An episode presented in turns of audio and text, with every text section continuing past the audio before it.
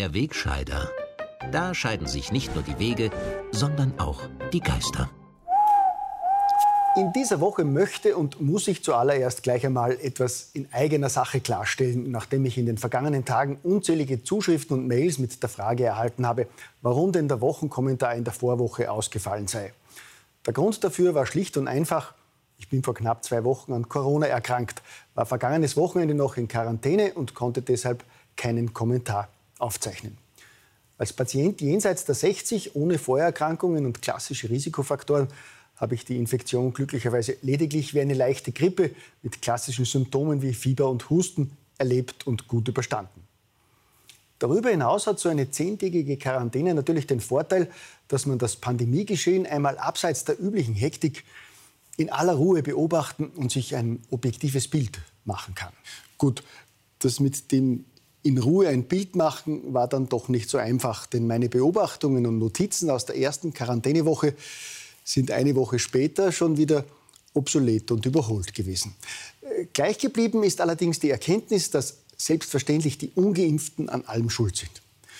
Und gleich geblieben ist natürlich das unerschütterliche Vertrauen in die Aussagen der Regierung, der Pharmaindustrie, des Impfsyndikats, der Ärztekammer und aller anderen angeschlossenen Lobbyisten, inklusive den Lohnschreibern im medialen Mainstream. Die Menschen spüren, dass sie sich auf diese Aussagen verlassen können. Etwa, dass die Impfung der Gamechanger sein wird. Dass doppelt Geimpfte voll immunisiert sind und sich weder anstecken noch die Krankheit weiter übertragen können dass AstraZeneca ein absolut unbedenklicher Impfstoff ist, dass es keine Impfpflicht durch die Hintertür geben wird, dass es ein Gebot der Stunde ist, Jugendliche und Kinder zu impfen, dass in den Spitälern ausnahmslos ungeimpfte Corona-Patienten liegen. Die Liste der Versprechen ist endlos lang. Und es ist einfach schön zu wissen, dass alle diese Versprechen ehrlich waren und alle eingetroffen sind. Und dass sich die Menschen in diesem Land hundertprozentig darauf verlassen können.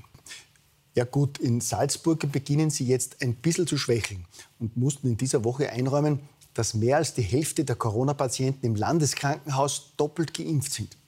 Und selbst ein Corona-Hardliner wie Professor Richard Kreil hat im Fernsehinterview wörtlich erklärt, dass es nicht sinnvoll gewesen sei, von einer Pandemie der Ungeimpften zu sprechen. Auch österreichweit hat sich nicht verheimlichen lassen, dass von den in den vergangenen vier Wochen neu erkrankten Corona-Patienten 37 Prozent doppelt geimpft waren. Die Zahl dieser sogenannten Impfdurchbrüche, die steigt kontinuierlich weiter, und zwar in allen Altersgruppen. Das hindert Wien und Restösterreich natürlich nicht daran, via Staatsfunk und Co. nach wie vor täglich zu verbreiten, dass die Ungeimpften schuld an dieser Misere sind. Und weil das so ist, ist einmal mehr Wien als Musterbundesland vorgeprescht und verhängt ab kommender Woche einen Teil-Lockdown für gesunde, pardon, für ungeimpfte Mitbürger.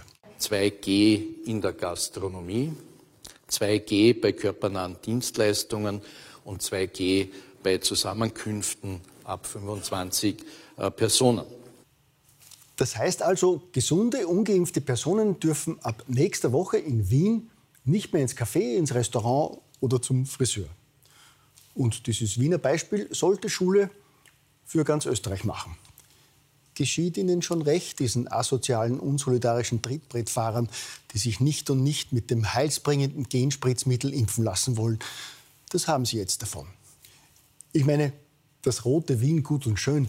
Wie man mit solchen Menschen zweiter Klasse wirklich umgeht, hat jetzt der ÖVP-Bürgermeister im benachbarten Mödling eindrucksvoll dargelegt. Hans-Stefan Hintners Forderung lautet nämlich schlicht und einfach, ungeimpfte raus aus der Intensivstation.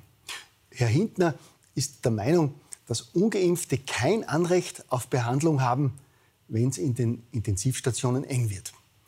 Ja, ein Vorteil dieser Pandemie ist tatsächlich, dass sie uns tief in die seelischen Abgründe vieler Mitmenschen blicken lässt.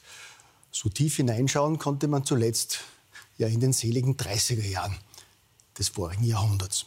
Aber zurück ins Österreich des Jahres 2021, dem Jahr der gesellschaftlichen Spaltung, wo ungeimpfte an allem schuld und geimpfte die Guten sind. Und weil sie die Guten sind, gelten sie allen steigenden Impfdurchbrüchen zum Trotz ein Jahr lang als voll immunisiert und dürfen weiterhin ohne Tests ins Restaurant, ins Café und ins Kino. Das ist logisch, oder? Trotz dieses absoluten Schutzes rät der Herr Gesundheitsminister den doppelt geimpften aber sicherheitshalber schon jetzt zum dritten Stich. Und er baut auch schon vor. Es wird auch einen vierten Stich geben, mutmaßlich. Oder auch einen fünften, meint der Herr Minister, der im Übrigen doppelt geimpften ausdrücklich davon abrät, vor dem dritten Stich einen Antikörpertest zu machen. Ein Antikörpertest gibt derzeit keine Aussage darüber, ob ein sicherer Schutz vor Covid-19 gegeben ist oder nicht. Heißt auf gut Deutsch, wir haben keine Ahnung, wie wir Antikörpertests beurteilen sollen und raten deshalb davon ab. Wir haben in Wahrheit auch keine Ahnung, ob und wie lange die Impfung wirkt, raten ihnen aber gleichzeitig jedenfalls zum dritten Stich.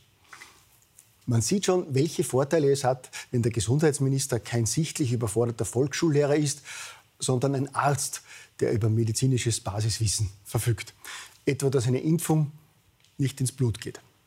Ein Arzt mit menschlichen Schwächen wie du und ich, der als bekennender Raucher einem jungen Spitzensportler übers Fernsehen ausrichten lässt, er solle sich gefälligst impfen lassen. Ein Experte, der den medizinischen Laien Herbert Kickel öffentlich zu einem Fachgespräch einlädt, um ihm zu erklären, dass seine Aussagen über Ivermectin, ein Entwurmungsmittel für Pferde, gefährlich seien. Gut, ich hoffe ja, dass Herr Dr. Mückstein vor diesem Gespräch noch kurz bei Wikipedia reinschaut. Denn dann erfährt er nämlich, dass Ivermectin nicht nur in der Tiermedizin, sondern auch in der Humanmedizin erfolgreich gegen Infektionskrankheiten eingesetzt wird, nachweislich antivirale Eigenschaften hat und in vielen Ländern auch erfolgreich gegen Covid-19 Anwendung findet.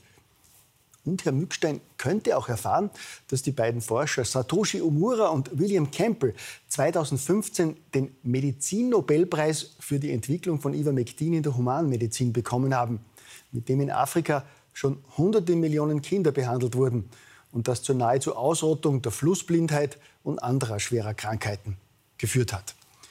Aber vielleicht weiß das der Herr Gesundheitsminister ohnehin alles und verschweigt es einfach nur, um Ivermectin in der Öffentlichkeit nur als Entwurmungsmittel für Pferde schlecht zu machen, weil mögliche Heilmethoden neben der Impfung einfach nicht gewünscht sind. Andererseits, wenn 400 Pharisäer im Privatjet zu einem Weltklimagipfel anreisen, bei dem sie uns den Verzicht aufs Auto predigen und die Oberpharisäerin im Privatjet von Wien nach Bratislava jettet. Und dann kann ein Grünpolitiker doch auch auf Grundrechte der Bürger pfeifen und sich als Speerspitze der Pharmaindustrie karieren. Gell?